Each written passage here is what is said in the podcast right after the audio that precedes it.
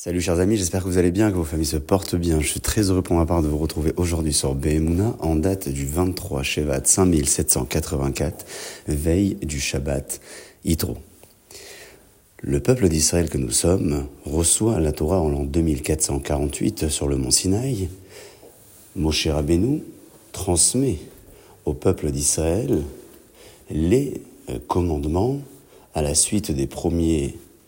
propos tenus par Akadosh Borou, suite euh, auquel le peuple n'avait pas résisté et a dû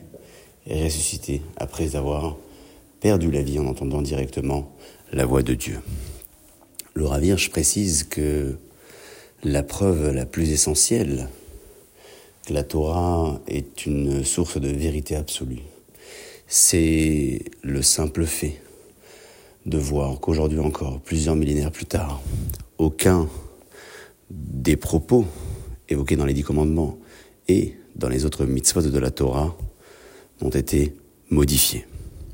Contrairement à d'autres confessions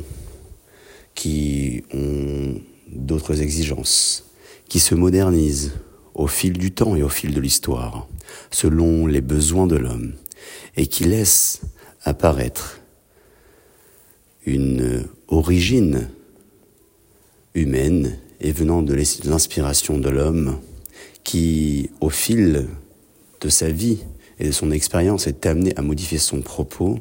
la Torah, quant à elle, est d'origine divine. Akadosh Baruch connaissant le besoin de l'homme et le besoin de l'humanité, et jusqu'à la fin des temps,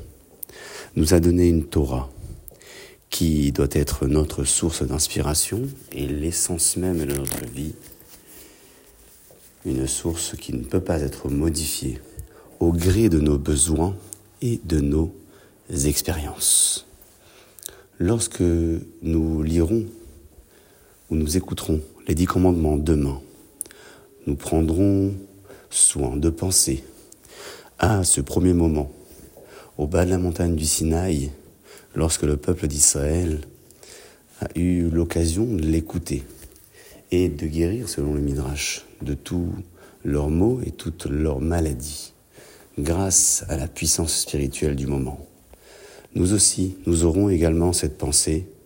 comme nous disent nos maîtres, en écoutant les dix commandements